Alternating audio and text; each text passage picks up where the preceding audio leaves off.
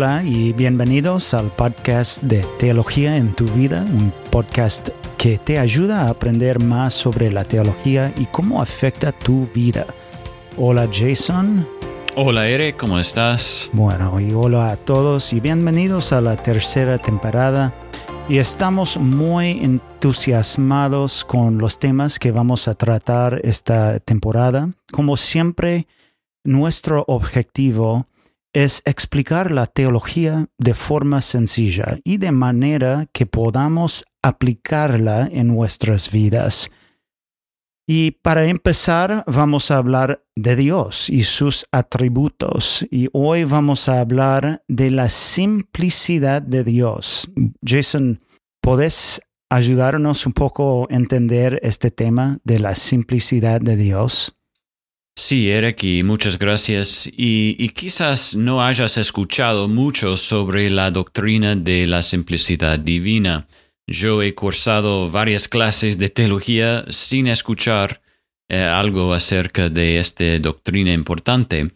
Pero no es una doctrina nueva tampoco. De hecho, los padres de la Iglesia, los reformadores y los cristianos por dos mil años han afirmado esta doctrina. Pero en los últimos años no hemos estudiado esta doctrina. Eh, la simplicidad divina significa que Dios es una unidad perfecta, sin composición ni división. Es decir, Dios no está hecho de componentes, que si simplemente sumas eh, todos los componentes, resulta en un Dios. Ah, es decir, Dios no es una ecuación matemática. Entonces, cuando leemos en eh, Juan capítulo 4 que Dios es espíritu, y luego en 1 Juan que Dios es luz y Dios es amor, no estamos diciendo que Dios es una parte espíritu y otra parte luz y otra parte amor y otra parte santidad, por ejemplo. Pero lamentablemente así es como muchos cristianos hablan de Dios. Yo he estado en más de un estudio bíblico cuando un cristiano bien intencionado dice, bueno, yo me gusta pensar en el amor de Dios más que en su justicia, o al revés. O yo sé que Dios es justo, pero creo que el hecho de que Dios es amor es más importante.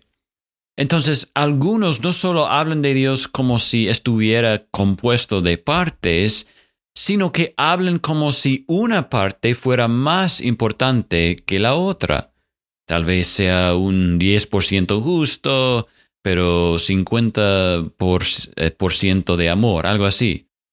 Pero la doctrina de la simplicidad divina nos ayuda a corregir ese error. Dios no está hecho de partes, no tiene composición ni división. Él es la unidad perfecta. Eh, Agustín, un, padre de la iglesia, digamos, él dijo que no hay diferencia entre quién es Dios y lo que tiene ese Dios. Eh, si tenemos un vaso con agua, no diríamos que el vaso es lo que contiene. Las dos cosas están divididas. Tenemos el vaso y tenemos el agua. Pero Dios no es así, Él no contiene sus atributos porque eso significaría división. Más bien, Dios es sus atributos. Eh, otro padre de la iglesia, Ireneo, también habló de la simplicidad divina y Dios no está compuesto por distintos elementos, dijo. Dios es idéntico a todo lo que es en sí mismo, es la perfección singular. Dice en Deuteronomio capítulo 6, versículo 4, Escucha, oh Israel, el Señor es nuestro Dios, el Señor uno es. Está hablando de la simplicidad divina.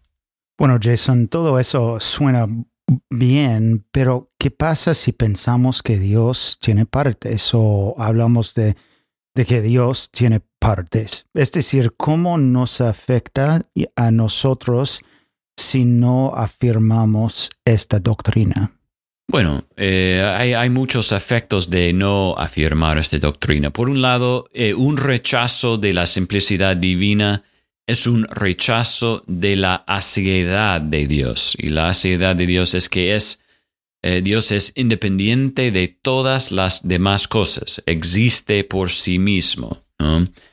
Eh, y vemos esto claramente mostrado en pasajes como Hechos capítulo 17, cuando Pablo predica y dice, el Dios que hizo el mundo y todo lo que hay en él, puesto que es Señor del cielo y de la tierra, no mora en templos hechos por manos de hombres, ni es servido por manos humanas, y acá es, como si necesitara de algo, puesto que Él da a todas, a todos vida y aliento y todas las cosas. Así que Él no está eh, servido, no es servido por manos humanas. Eh, si Dios tiene partes, eso significa que está compuesto de partes y eso significa que tiene un compositor. Y eso significa que depende de algo fuera de sí mismo, que es una negación de su aciedad, que es una negación de que Él es Dios. Así que, ¿cuál es el peligro de rechazar la simplicidad divina?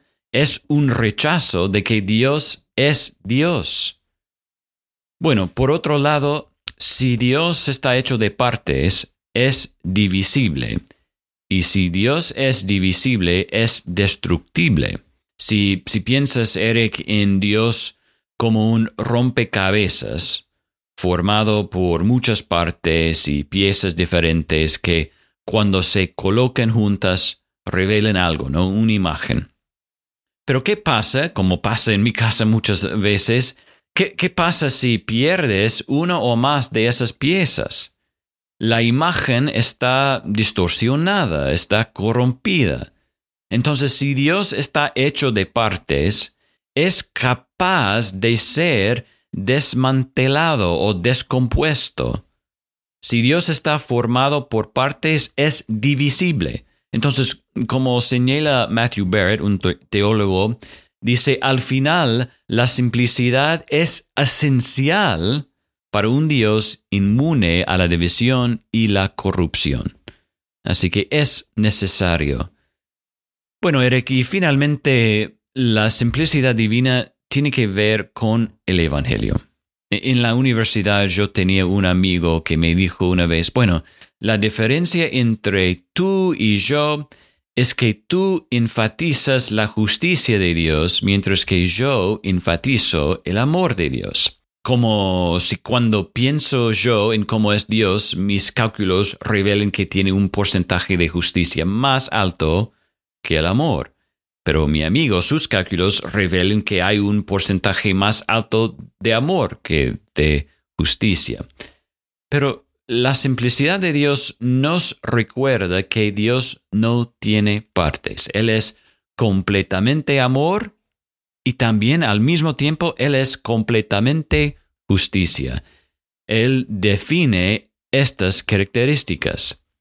Y podemos preguntar, bueno, ¿la cruz de Cristo revela el amor de Dios o revela la justicia de Dios? Y bueno, Eric, yo, creo que la doctrina de la simplicidad divina nos ayuda a ver que la cruz de Cristo revela el carácter de Dios. Punto. Que Él es amor y que Él es justo. No es que sea más amor que justo o más justo que amor, sino que es amor, es justo. Y todo lo que Él hace revela quién es como perfecta unidad sin composición ni división. Si señalamos el Evangelio y decimos, esto nos muestra el amor de Dios sobre la justicia de Dios o al revés, estamos enfrentando los atributos de Dios entre sí y estamos rechazando la simplicidad divina. Es más, estamos poniendo en el limbo, en peligro, el Evangelio mismo.